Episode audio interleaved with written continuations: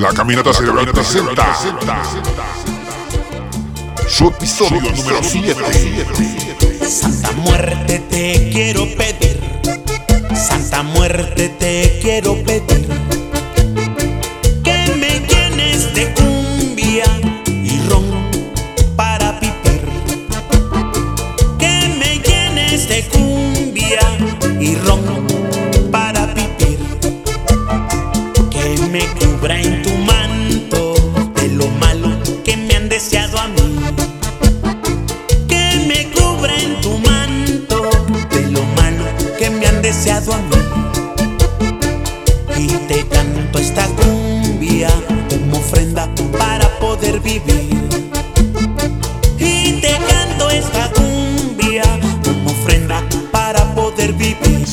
Minutos de música subterránea a favor de la creación de nuevos cultos obscenos.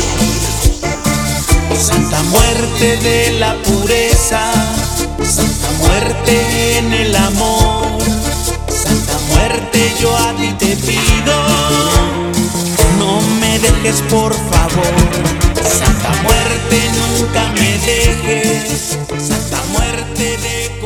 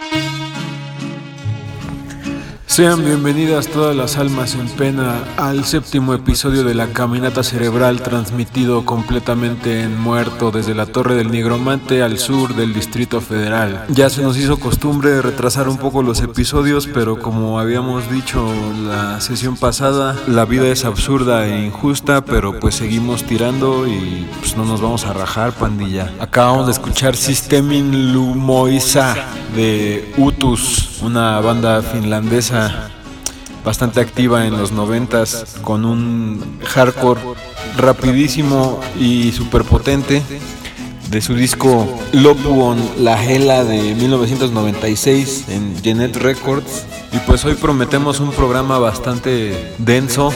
Vamos a abordar algunas temáticas medio pesadonas pero pues también prometemos unos pinches temazos. Y no perdamos más el tiempo vamos a entrar en materia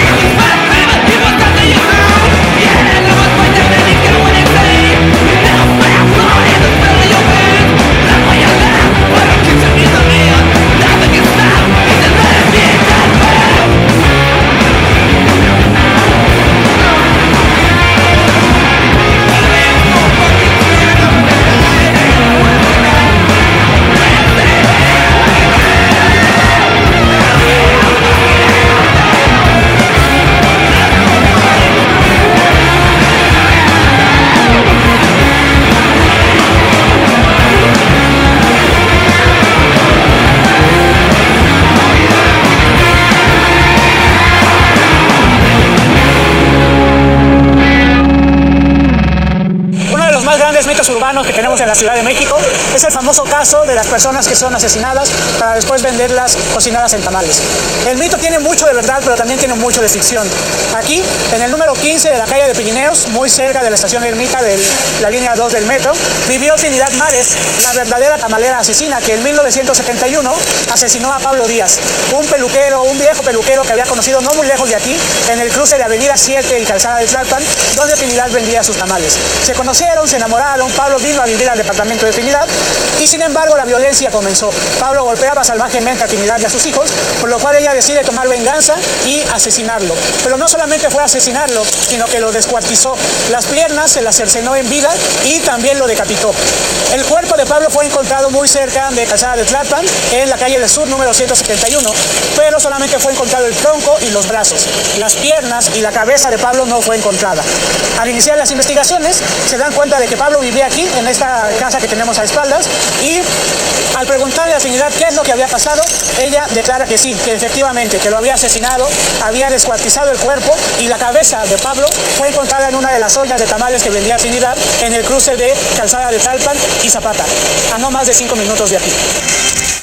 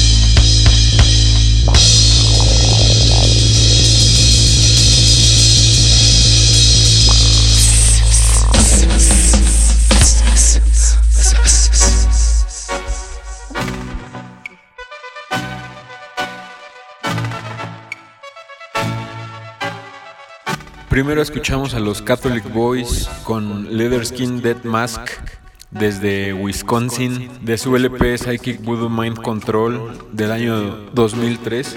En el punk de aquellas épocas, si no tocabas como Tragedy, era muy probable que tocaras así como estos güeyes. Esa mezcla de garage punk con sonidos saturados en las grabaciones hechas un poco a lo pendejo, pero con mucha melodía y pues la verdad una, una estética, una gráfica bastante culera, mucho pinche Photoshop o lo que se usara en esa época y bueno, unas tipografías que gracias a Satanás han desaparecido. Hablando de Satanás, después escuchamos a Satan Panonsky de Yugoslavia en aquel momento con la canción Oki Umagli. La historia de Satan Panonsky, o como se llamaba verdaderamente Ibiza Kuliak, es digna de una película o de por lo menos un, buen libro. Este güey era originario de un pueblito llamado Vinkovci, en la zona que ahora es Croacia de Yugoslavia. Y como todas las historias de los pioneros del el punk, pues este güey pertenecía a una familia de clase media alta y tuvo la suerte de que sus jefes lo mandaran a estudiar a Alemania, donde conoció el punk a finales de los 70. Y pues después lo corrieron de, la escuela y lo, retacharon. Y empezó a moverse ahí entre la gente que ya más o menos había escuchado de esa nueva sensación musical llamada punk. Y pues comenzó a juntarse con todos los locos de, la zona y formó una banda llamada Progrep. X o Funeral X y pues causó mucha conmoción entre la pandilla de aquellas épocas porque durante sus tocadas el güey se cortaba, se automutilaba, atacaba a gente de la audiencia y pues obviamente se ganó una fama de cantante loco, atormentado. Mucha gente lo compara con Gigi Allen, pero pues esa comparación es bastante facilona. Este güey parece que estaba muy clavado en el arte, en el pedo dada, el accionismo vienés y todos esos desmadres. Además de que, pues leyendo un poco su biografía, me da la impresión de que el vato tenía serios problemas mentales, al grado que después de su primera época con Progep X terminó en un psiquiátrico. Y es en ese psiquiátrico donde empieza como su carrera solista como Satan Panonsky grabando algunas cosas bastante primitivas, canciones a capela y pues recitando poemas. Después el güey sale de la institución psiquiátrica y se dedica a hacer más presentaciones, a grabar más rolas, como esta que acabamos de poner, que por cierto tiene ahí como unos guiños a Black Sabbath. Y pues si uno escucha las grabaciones, como en muchísimos casos, la música queda en segundo plano y más bien se trata de crear ahí una atmósfera demencial para expresarse. Me recuerda un poquito a María Teta de, de Perú, porque como que, pues sí, ahí hay unas personas tocando algunas melodías, alguien tocando la batería, pero pues realmente no importa demasiado, lo que importa es el mensaje que se está dando. Y pues este mensaje es como de ataque a la sociedad tradicional yugoslava, a la incapacidad de las personas de ser libres y todo eso. Y como que en esta época este güey pues ya es toda una celebridad, ¿no? Se me olvida decir que el güey terminó en este hospital psiquiátrico porque asesinó a un güey en una tocada supuestamente en defensa propia, ¿no? Entonces ya más o menos sabemos qué clase de persona era. En aquel momento histórico Yugoslavia entra en una crisis nacional y varias regiones empiezan a independizarse y se empiezan a crear milicias nacionalistas. En la zona en la que vivía Satan Panonsky, los nacionalistas serbios crean grupos armados separatistas y Satan Panonsky se une a las milicias croatas para luchar contra estos güeyes. Esta época es la que pues conocemos como la guerra de los Balcanes y es bastante difícil hacer un juicio de valor sobre quiénes son buenos y quiénes son malos y nos encontramos así como con lo peor del ser humano, ¿no? Antiguos problemas de raza, religión y territorio se hacen presentes y ocurren catástrofes humanitarias que pues cualquiera puede checar en los libros de historia o en el internet. Y es curioso que una persona ligada al punk estuviera también completamente inmersa en este mundo de grupos armados y genocidio. En algunas entrevistas Satan Panonsky relata cómo ha ejecutado soldados capturados del bando serbio y pues pasa de ser una persona que ataca las instituciones más tradicionales de la sociedad a ser un nacionalista que defiende su tierra y todas estas nociones horribles, ¿no? En el momento más álgido de la guerra, este güey es asesinado y pues no es muy claro cómo, ¿no? Hay quien dice que lo asesinaron durante una escaramuza, algún francotirador o algo así. Hay quien dice que lo asesinaron las personas de su propia milicia porque pues se presumía que era homosexual y hay otra versión que es como la que se cree más que pues básicamente él se disparó solo. De repente la historia de Satán Panonsky es bastante oscura, pero pues me pongo a pensar también en que en el ejército gabacho, por ejemplo, hay un montón de gente que escucha punk o que hasta tocaba en bandas, ¿no? Creo que un güey de Jodie Foster's Army estaba en los Marines o algo así, entonces a veces como por la lejanía y por nuestra ignorancia pensamos que este es como un caso así bien exótico y locochón, pero pues de repente también hay un chingo de, de gente relacionada con el punk en los ejércitos, ¿no? No deja de llamar la atención que cuando uno ve videos de este güey en YouTube, pues los comentarios son bastante polarizados. Hay quien se refiere a él como un asesino, como un traidor. Y bueno, no sé, yo más bien lo veo como un pinche artista con enfermedades mentales que pues se vio envuelto en una situación tan ojete como es una guerra en forma, ¿no? Una guerra, pues la guerra total. Y pues ya nos pusimos muy oscuros, ¿no? Igual me interesaba esto porque pues la historia de, del punk no nada más es acá la historia de unos pinches niños bonitos que de repente quisieron volverse feos, sino que también tiene cosas así de complejas y cabronas. Pero bueno, vamos a poner cosas más prendidas y no se me vayan a, a sacar de onda, pandilla, porque pues apenas estamos comenzando, ¿no? Se les advirtió, se les dijo.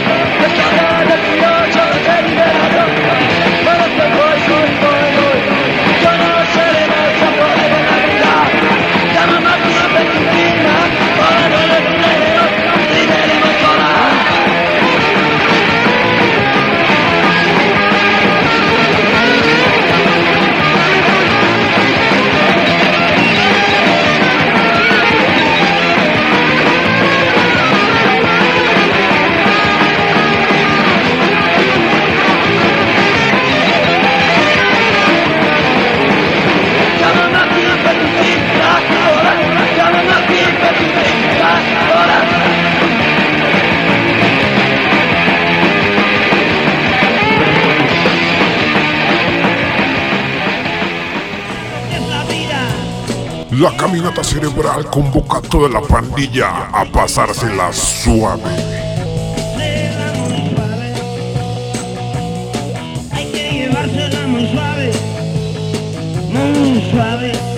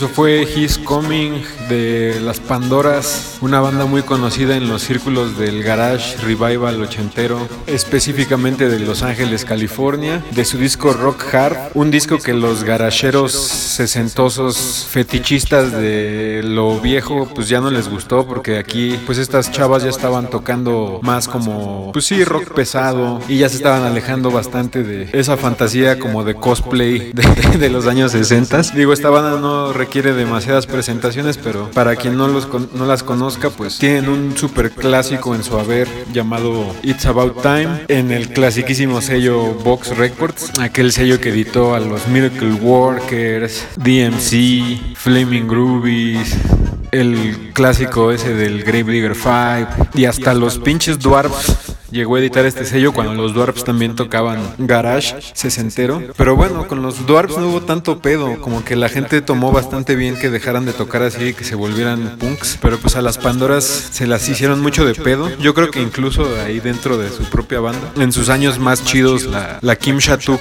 que luego formó los Mobs, pues tocaba en las Pandoras. Y ya se me andaba olvidando que, que Kim Shatuk se quebró el año pasado. Qué culero. Y la Paula Pierce de, de las Pandoras, pues se quebró se quebró en el 91 de un derrame cerebral o una cosa así bien ojete. Y pues ahora sí que chale. Aunque por otro lado nunca las vamos a ver dando lástimas en esos festivales de garage donde tocan los mummies y pues dinosaurios ahí, ¿no? Que, que en algún momento eran bien agresivos y confrontaban a todos y ahorita andan ahí patrocinados por pinche cerveza indio.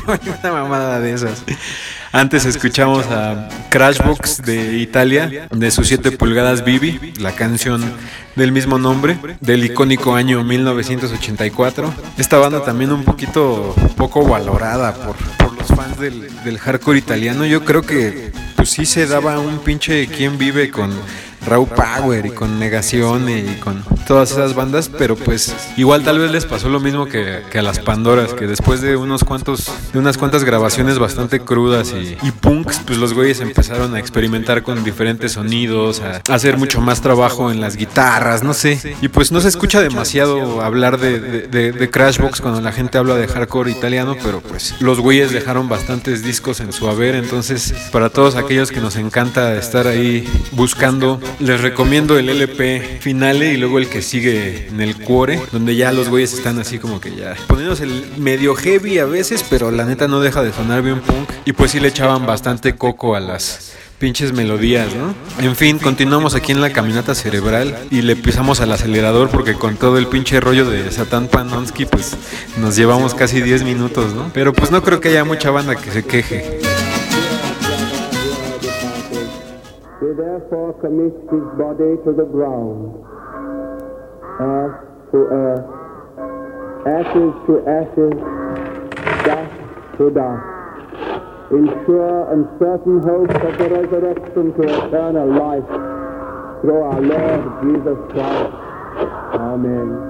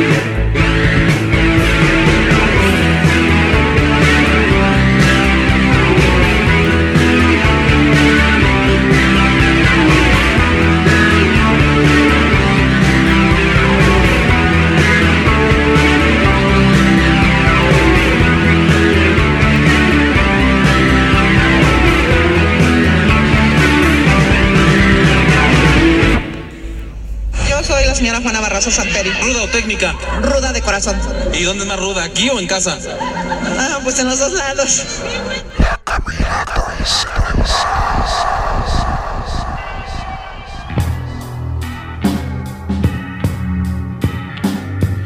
Creep up the stairs like a cat.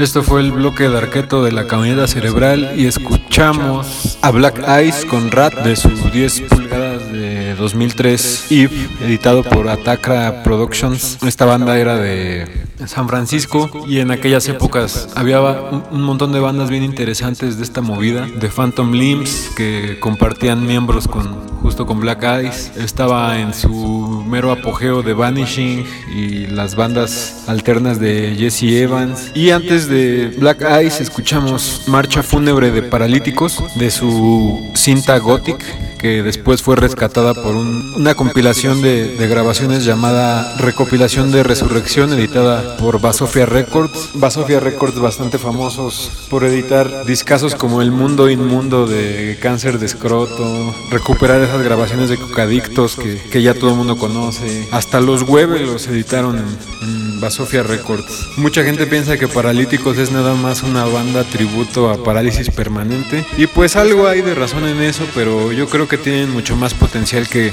solamente ser una banda homenaje. A pesar de que sí hacen algunos covers y básicamente la tipografía está copiada, pues tienen un sonido bastante más punk en, en muchos momentos y también uno bastante más oscuro en otros. Y pues se nos ocurrió poner a Paralíticos porque hace unos días se, cumplió, se cumplieron no sé cuántos años de el choque que mató a Eduardo Benavente y la verdad es que sí estaba platicando con varios amigos y estaba pensando, yo ya no puedo escuchar a Parálisis Permanente en absoluto, ¿no? Yo escucho autosuficiencia y me sangran los oídos. En algún momento de mi vida fueron muy importantes, incluso tengo ahí como varias anécdotas locas. Recuerdo que compré el acto, la edición original del LP en el Chopo allá por los primeros 2000 y me costó como, no miento, me costó como 120 pesos y un punk legendario del que no diré nombre intentó este estafarme cambiándome ese LP. O sea, me, me vio y me dijo, ay, oye, ¿no quieres este, hacer un cambio por ese disco que acabas de comprar? Y pues el güey me quería, me quería transar, ¿no? Pero pues la emoción de haber comprado el disco recién, pues evitó que, que fuera estafado por, por, este, por este señor que también tiene fama de estafador. Pero bueno, la razón por la que estamos hablando de parálisis permanente es que es gracioso como un grupo pues pequeño como es Paralíticos puede lograr cosas bastante interesantes teniendo como mayor influencia esta banda, ¿no? Obviamente no es su única influencia. Y en realidad Paralíticos ya es una banda vieja, ¿no? O sea, estos güeyes empezaron a principios de los noventas. Y me llama mucho la atención cómo encontraron un sonido bastante necrófilo, intentando copiar a Parálisis Permanente.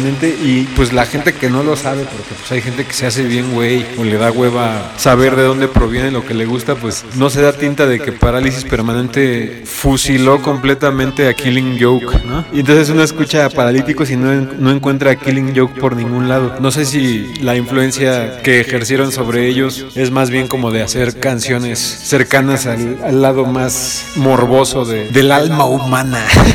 Un amigo compartió la esquela esa donde se anuncia la muerte de Eduardo Benavente y la familia en aquel momento pone así como que recuerdo de sus hermanos, sus, sus padres y, y de su sirvienta. Algo que no, no me pareció tan punk, pero bueno, uno no escoge dónde nace, pero pues como que por eso era, se sentía autosuficiente Eduardo Benavente, ¿no? Pues le, le cocinaban, le planchaban, le lavaban su ropa negra, se pasan de verga esos güeyes.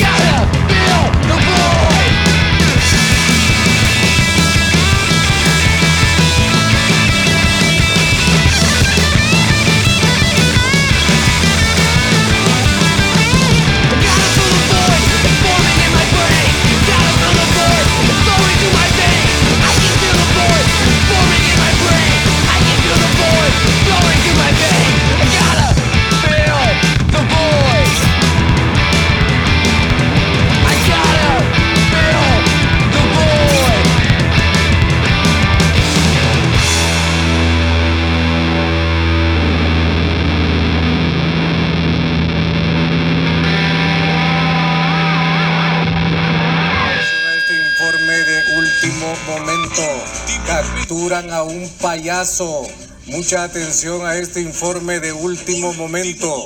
Capturan a un payaso, pero de los payasos que saquearon uno de los cajeros automáticos de un banco en San Pedro Sula. Mucha atención a este informe de último momento. Dándole seguimiento la policía un payaso ha sido detenido en el departamento de Lloro. En Morazán Lloro se nos da a conocer esta información de último momento.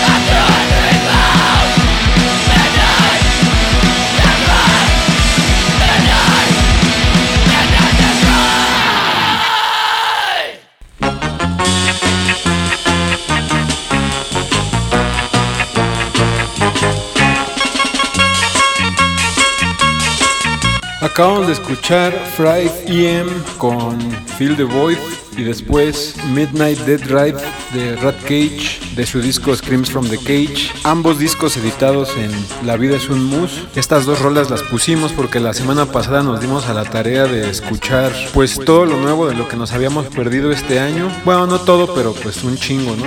Nos aventamos una lista como de 60 discos y nos dimos cuenta con algo de decepción que la caballada está muy flaca en cuanto a discos punks. O sea, neta, sí eran un chingo de discos y pues esto fue lo más rescatable. La neta es que pues no están, en mi opinión, tan chidas estas bandas. También no puedo decir que me provoquen grandes sentimientos. Musicalmente, por ejemplo, Friday M suena un chingo a Brown Sugar, Rat Cage, de repente, no en esta rola, pero en otras, pues tiene ahí sus riffs onda totalitar, otros riffs onda Skid Kids. Y pues cumplen, ¿no? Ahora sí que, ahora sí que hacen la chamba, pero pues la mera neta no, no están tan, tan locos y esto pues me pareció que era lo más rescatable. También creo que por ahí estaba 2-3 chido el, el nuevo disco de Negative.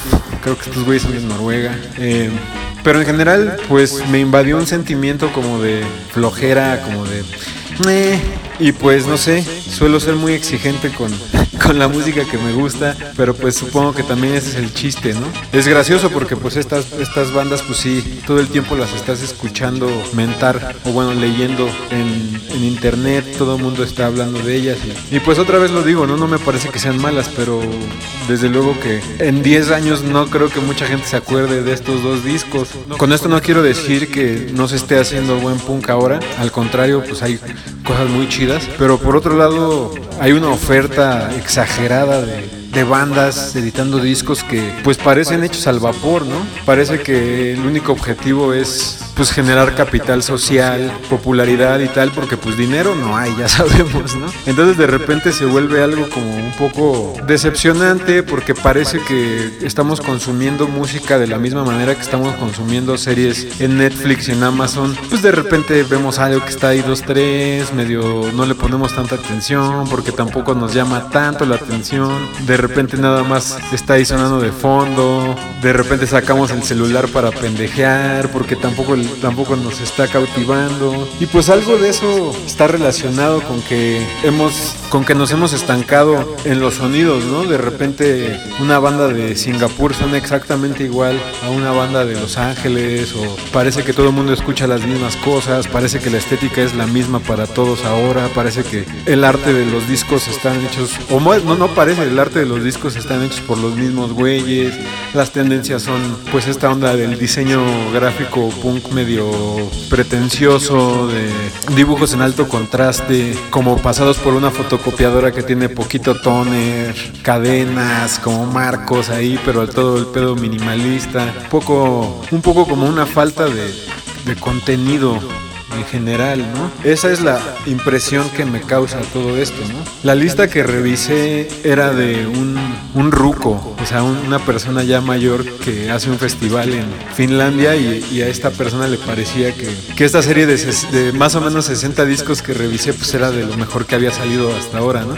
Que bueno, también estamos en mayo y no es como que ya se haya acabado el año. Y mencionaba lo del ruco porque pues tampoco quiero caer en ese pedo de que todo lo pasado fue mejor porque pues para empezar este, este anciano estaba, estaba reivindicando a todas estas bandas, ¿no? O sea, tal vez yo, yo estoy mentalmente más anciano que, que este don, pero, pero creo que es importante pues ser críticos en la manera en cómo estamos consumiendo y haciendo música los que los y las que hacemos música, ¿no? Si realmente es una manera de, expresión o si realmente lo que se está buscando es pertenecer como a una ola y que, y que nos pongan atención. Y pues eso, ¿no? Digo, también creo que es pertinente que si estamos haciendo un programa de música punk, pues hablemos de lo que está pasando en este, en este momento, sea o no de nuestro agrado. Y pues yo solo doy mi, mi perspectiva y la última palabra la tendrán ustedes. Y pues bueno, ya casi nos vamos. Vamos a ir con un bloque más y después regresamos para despedirnos. Así que no se abran todavía.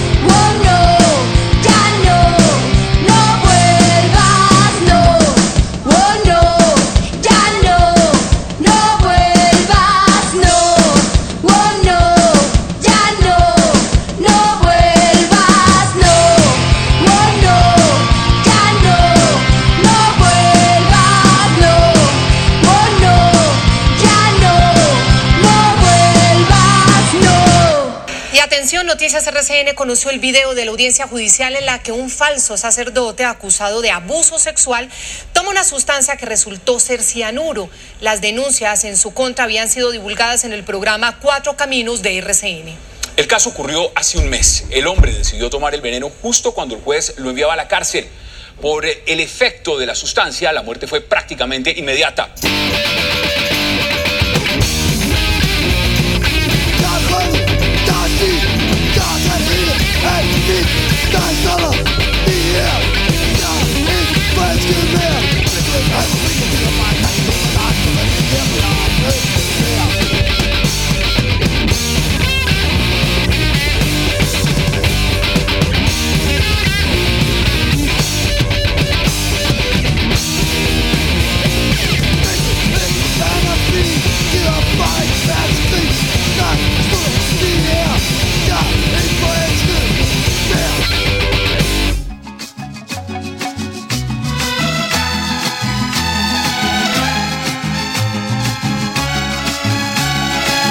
Acabamos de escuchar No vuelvas de Loba de su disco Mujer de Acero. Loba es una banda bastante conocida en el ambiente del rock urbano, igual ya en el punk no tanto. Y pues tienen una particularidad que es que todas las integrantes son chavas y pues eso en el rock urbano está bastante cabrón. Supongo que ser mujer en cualquier escena debe ser muy difícil, pero me parece que en el rock urbano debe ser aún más difícil y pues han seguido editando discos, tocando y pues a mí me gustan bastante. Seguramente no falta alguna persona que diga, pero si te estás quejando de la falta de calidad de los discos de punk y luego pones pinche rock urbano, no mames, esa mamada. Yo les diría que el pinche rock urbano no tiene ninguna pretensión de pertenecer a una élite creativa ni de que los anden ahí volando a festivales mamilas ni, ni nada, ¿no? Solamente es una pinche expresión del rock callejero. Y pues para mí eso tiene muchísima más validez que cualquier pinche disco pretencioso de cualquier grupo de gentes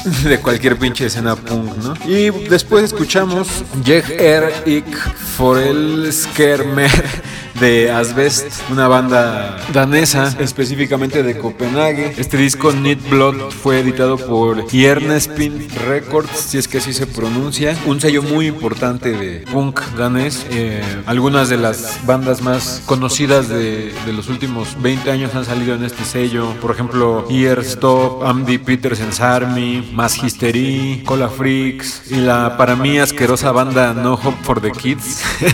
bueno, esa es la banda más famosa que ha salido en ese sello y de hecho pues esta banda la, la mama a todo el mundo, pero a mí la neta es que no me prenden para nada. Y también salieron The Vicious, esa banda que luego pues sí se convirtiera en Magistery, que también la gente ama esas pinches bandas y pues están bien. Yo soy más de justo Asbest, Andy Peterson's Army, Arctic and Drake. No, no, sé cómo se diga, pero bueno, a mí me, me, laten más esas bandas que son más hardcore punk. Y es muy graciosa la historia de, estos, de, de, estas bandas porque mucha gente rastrea el retorno como de esta moda del hardcore gringo ochentero, llamémoslo así como las bandas tipo Culo, School Jerks y todo ese revival, pues empezó de algún modo cuando una banda danesa, Andy Petersen's Army, que algún día pondremos en este, en este programa, se lanzó de gira a principios de los 2000 a Estados Unidos tocando hardcore gringo, pero pues ellos eran daneses, estaban vestidos así como pues bien ochenteros, con sus botas con pinches paliacates amarrados y este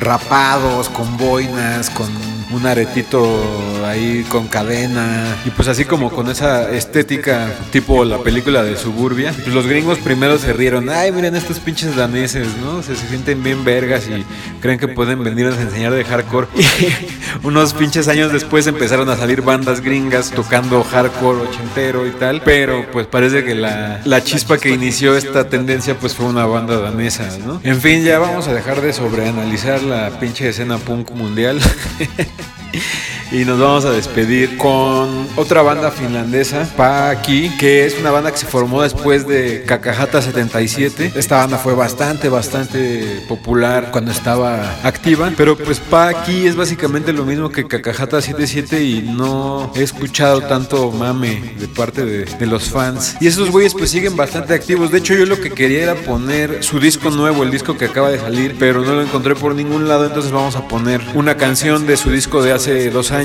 Este LP se llama Just Who No Only A Ois Mul A Ois One Olen Kahan.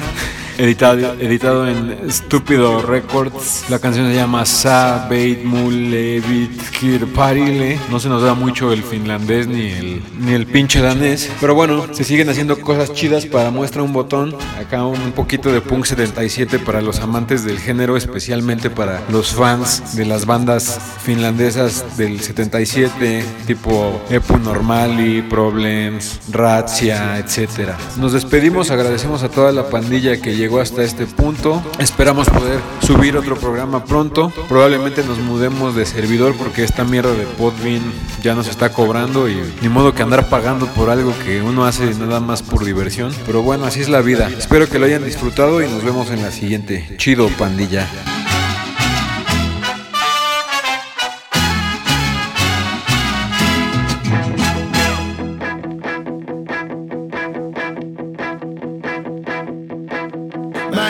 Yksin himas, katson telkkari, vaik tiedän hyvin telkkari se onkin. Mut eipä sieltä mitään tuliskaan, vaan ei huvita mennä uloskaan. Kun sä lähdit pois, sä veit multa kaiken, kaiken millä mitä väliä on. 25 vuotta olin kerännyt niitä, mut kun sä janot kostoo sulle mikään ei riitä. Sä veit mun levytkin parille, oh oh, meet jolle vitu rukkarille, oh oh. 25 vitun settikapalle möit ne pois, niin kuin millään mitään arvoa ei enää ois. Potkit mua sinne minne sattuu, oh oh, löit kullat vastaan kattuu, oh oh. 25 vitosetti kapalle möit ne pois. Niinku millään mitään arvoa ei enää ois.